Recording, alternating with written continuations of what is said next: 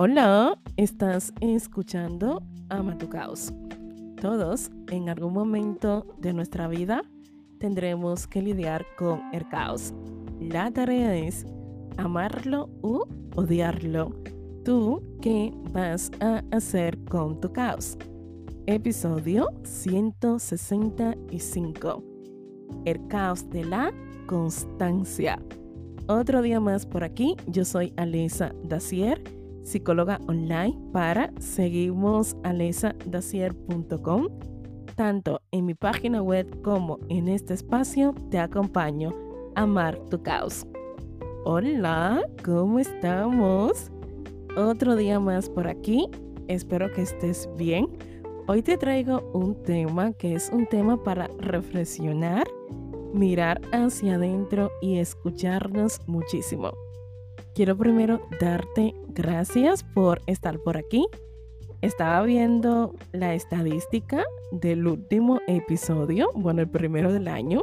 Dije, wow, muchas personas escucharon ese episodio y mira que no lo compartí en redes sociales, no lo compartí absolutamente con nadie y dije, wow, qué bonito. Así que gracias por escucharme y si eres un nuevo o nueva oyente, este espacio es para ti.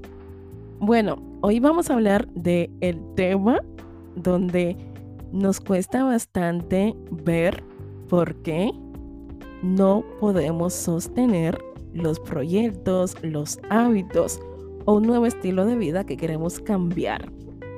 Es importante entender que la constancia no es algo que compras en el supermercado. Y me encanta decir esto en consulta porque es verdad, es algo que tú tienes que trabajar.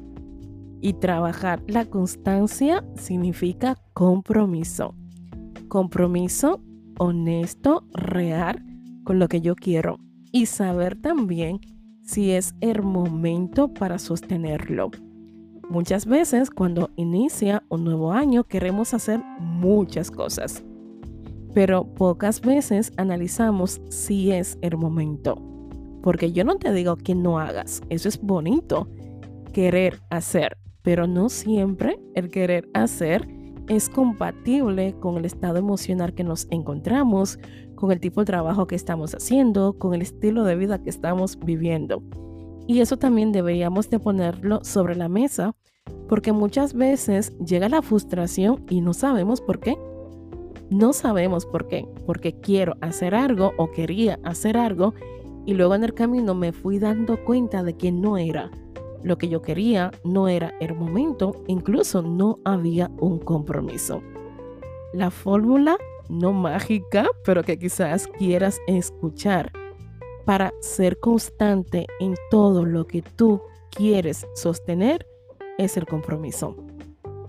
Y el compromiso habla de todo lo que yo hago en el día a día para que eso que tanto yo quiero sea una realidad. ¿Qué es lo que estoy haciendo ahora? ¿Cuáles son los pequeños pasos que estoy dando ahora? ¿Qué es lo que estoy dejando de hacer para priorizar lo que más adelante voy a tener? Cuando se está construyendo una casa es imposible que una casa se pueda construir en un día. ¿Vale? Bueno, quizás cuando ves esos programas en televisión de reality show que hacen casas y parece fácil, ¿no? Pero incluso esas casas rápidas se hacen en semanas. Y tú luego ves el resultado y dices, wow, qué bonito, mira cómo ha quedado. Pero no estás viendo todo lo que hay detrás. Un día se hizo algo, al otro día hicieron otra cosa y así sucesivamente hasta que la casa ha terminado. Y eso pasa con los hábitos, con las cosas nuevas que queremos aplicar en nuestra vida. Muchas veces nos centramos en el resultado final.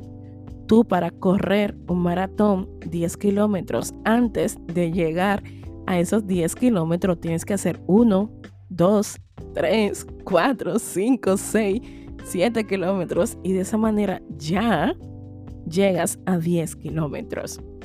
Y muchas veces no somos constantes porque no tenemos la paciencia necesaria para respetar los procesos.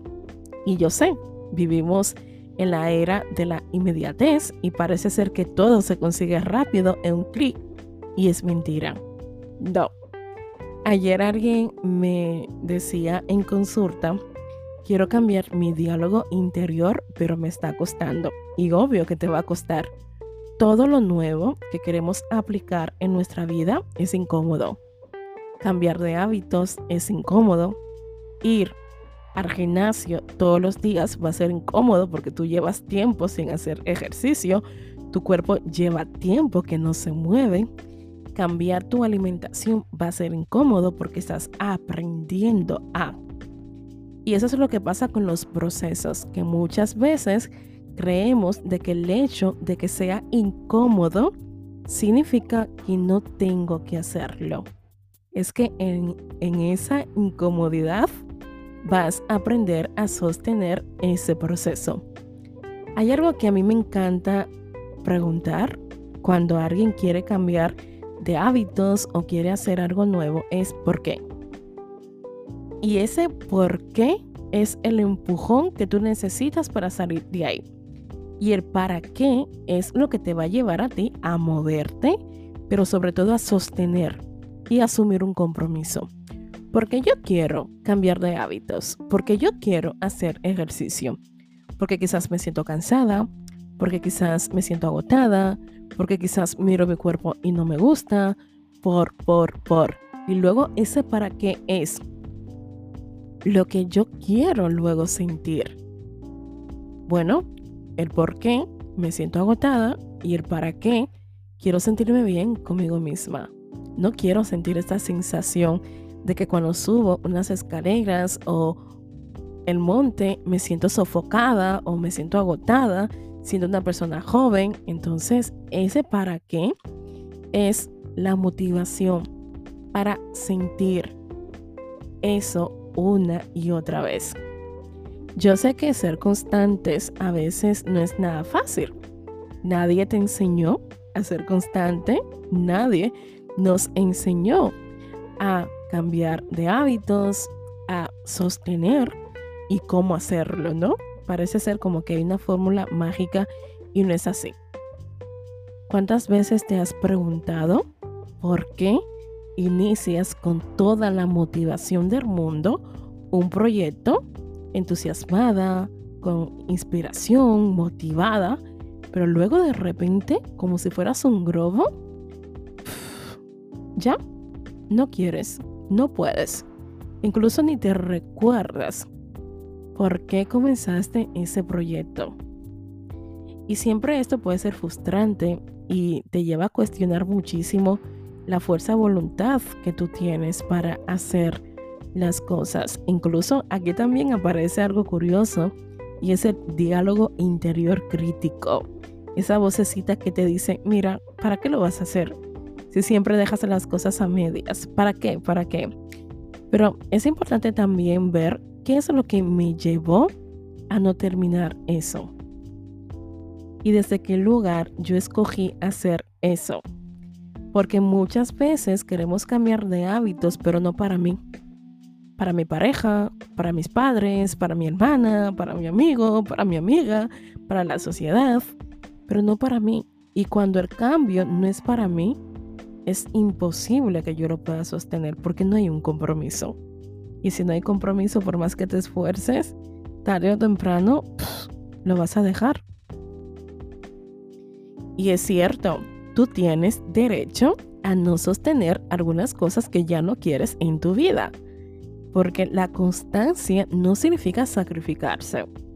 Y a veces lo confundimos bastante soy constante porque me estoy sacrificando. Soy constante porque no lo suelto. Soy constante porque ahí sigo. No. La constancia no te lleva al sacrificio, a romperte, a anularte y mucho menos a hacerte daño. Claro, hay áreas y áreas. Yo estaba viendo hace poco un documental muy guapo en Netflix sobre deportistas, eh, tenistas y todos los deportes profesionales, aquí hay una fuerza de voluntad impresionante pero un nivel de constancia, compromiso, sacrificio, incluso sufrimiento que no todo el mundo puede soportar. Y para ser el número uno en, en cualquier deporte, eso habla bastante de quién tú eres y la disciplina que tú tienes. Y sin disciplina no podemos ser constantes. Comenzar un proyecto nuevo es fácil.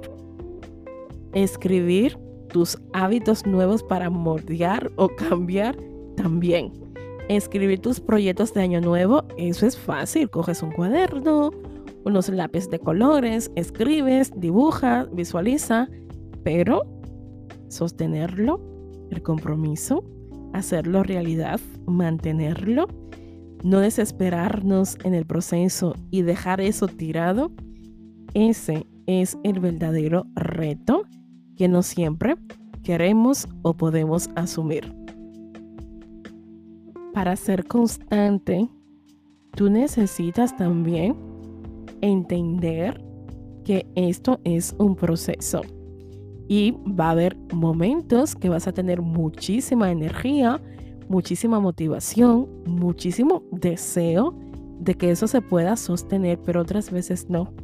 Y ahí entra la prueba de fuego hacer las cosas cuando no quiero hacerlo ahora, pero pensando en mi versión del futuro que lo va a agradecer. Y muchas veces hacer las cosas desde la incomodidad del presente es pensando que mi yo del futuro lo necesita. Si yo comienzo a cambiar mi alimentación hoy, va a ser incómodo. Si yo comienzo a ir al gimnasio, cuidar mi cuerpo, hacer más deporte, física y mentalmente me estoy cuidando. Y esto va de la mano. Pero, hey, cuando tú vas por primera vez al gimnasio, tienes agujetas, tienes incomodidad, te duele el cuerpo y al otro día lo único que tú quieres es quedarte en la cama. Esa fuerza de voluntad desapareció y esa motivación también. Pero tu yo del futuro te está diciendo, venga, levántate. Hasta que esto se convierta en un hábito. Y tú eduques a tu cerebro para que el cerebro diga, ah, vale, Alesa todos los días a las 9 de la mañana va a ir al gimnasio o va al gimnasio. Ya tú te estás programando, educando y sosteniendo un hábito que al principio es todo los cambios son incómodos y más aquellos donde tenemos mucha pereza, donde nos cuesta muchísimo asumir un compromiso. El por qué y para qué, déjalo muy presente. Si lo puedes escribir y apuntar por ahí, mucho mejor. ¿Por qué quiero cambiar esto y para qué quiero cambiarlo? ¿Y qué es lo que yo quiero conseguir? ¿Qué es lo que va a pasar cuando haga realidad ese proyecto, cuando cambie mi estilo de comer, cuando baje X kilos o cuando haga lo que yo quiero hacer. Y la gran pregunta, ¿cómo ser más constantes? Es importante no ser muy duro, muy dura, muy crítico con uno mismo. Aplicar la disciplina no es nada fácil, ni para ti ni para mí. Y siempre lo más fácil para nuestro cerebro es volver a los antiguos patrones. Eso es lo más fácil. En el camino vas a equivocarte, vas a cometer fallos y eso está bien, incluso son necesarios. La constancia no es una línea recta, no. Aquí hay curvas, subidas y bajadas. Nadie aplica un hábito en su vida de la noche a la mañana. Esto no es un proceso lineal, es un proceso constante, ¿vale? Y aquí es importante cambiar nuestro diálogo interior para poder sostener lo que es esa constancia y asumir un compromiso real. Vas a sentir frustración, es un sentimiento, es una emoción y déjale estar. Vas a sentir que no puedes y es lícito que lo sientas, pero demuéstrate cada día por qué lo haces y hacia dónde puedes llegar. Disfrútalo. Yo sin duda alguna creo que una de las cosas que nos ayuda a ser constante es entregarnos, hacernos presente en ese proceso, pero también disfrutarlo. Sí, disfrútalo, por favor. Disfrútalo y obsérvate quién eres en cada pasito que vas dando. ¿Cómo te sientes cada vez que sales del gimnasio? ¿Cómo te sientes cada vez que cambias eh, ese, ¿no? Ese hábito, esa conducta que ya no quieres sostener. ¿Qué te dices? ¿Cómo te tratas? ¿Cómo te sientes a nivel energético contigo misma o contigo mismo? Para ser constante es necesario fijarnos objetivos específicos y realistas. Amiga mía, amigo mío, aterriza, por favor.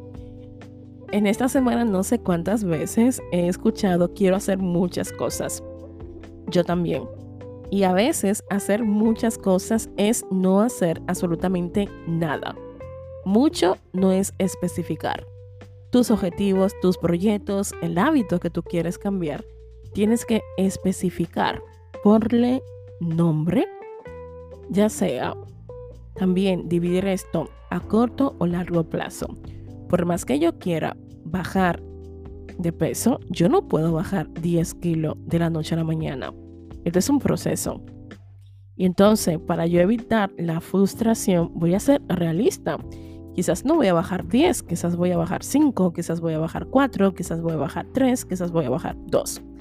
Pero realistas, por favor. Una manera también que nos engañamos bastante es que no aterrizamos esas expectativas y nos quedamos con lo que puede llegar a ser y no vemos lo que sí puede ser a través de lo que ahora yo estoy haciendo. Un mejor ejemplo para saber si algo se puede sostener es el compromiso y lo que yo hago hoy. Yo no me voy a convertir en una excelente escritora si no le dedico una hora, 40 minutos, 30, media hora al día a modificar, aprender, leer nuevas técnicas para escribir. Aprender a escribir se hace escribiendo. Aprender a ser más constante es haciendo. De nada me sirve tener la fantasía, la ilusión aquí en mi cabeza y no tomar acción, moverme. La disciplina es el ejemplo de lo que tú estás haciendo para llegar al lugar que tú quieres llegar. Las expectativas siempre van a estar ahí. Tú, yo, todos necesitamos tener expectativas, pero también creo que las expectativas hablan bastante de las cosas que quizás queríamos en un momento dado y no se pudieron dar.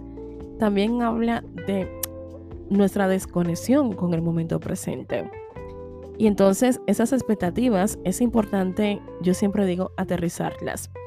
Y la única manera de aterrizar nuestras expectativas es siendo honestos, muy con nosotros mismos y diciendo, hey, yo quiero ir al gimnasio todos los días, pero es verdad que yo puedo ir al gimnasio todos los días.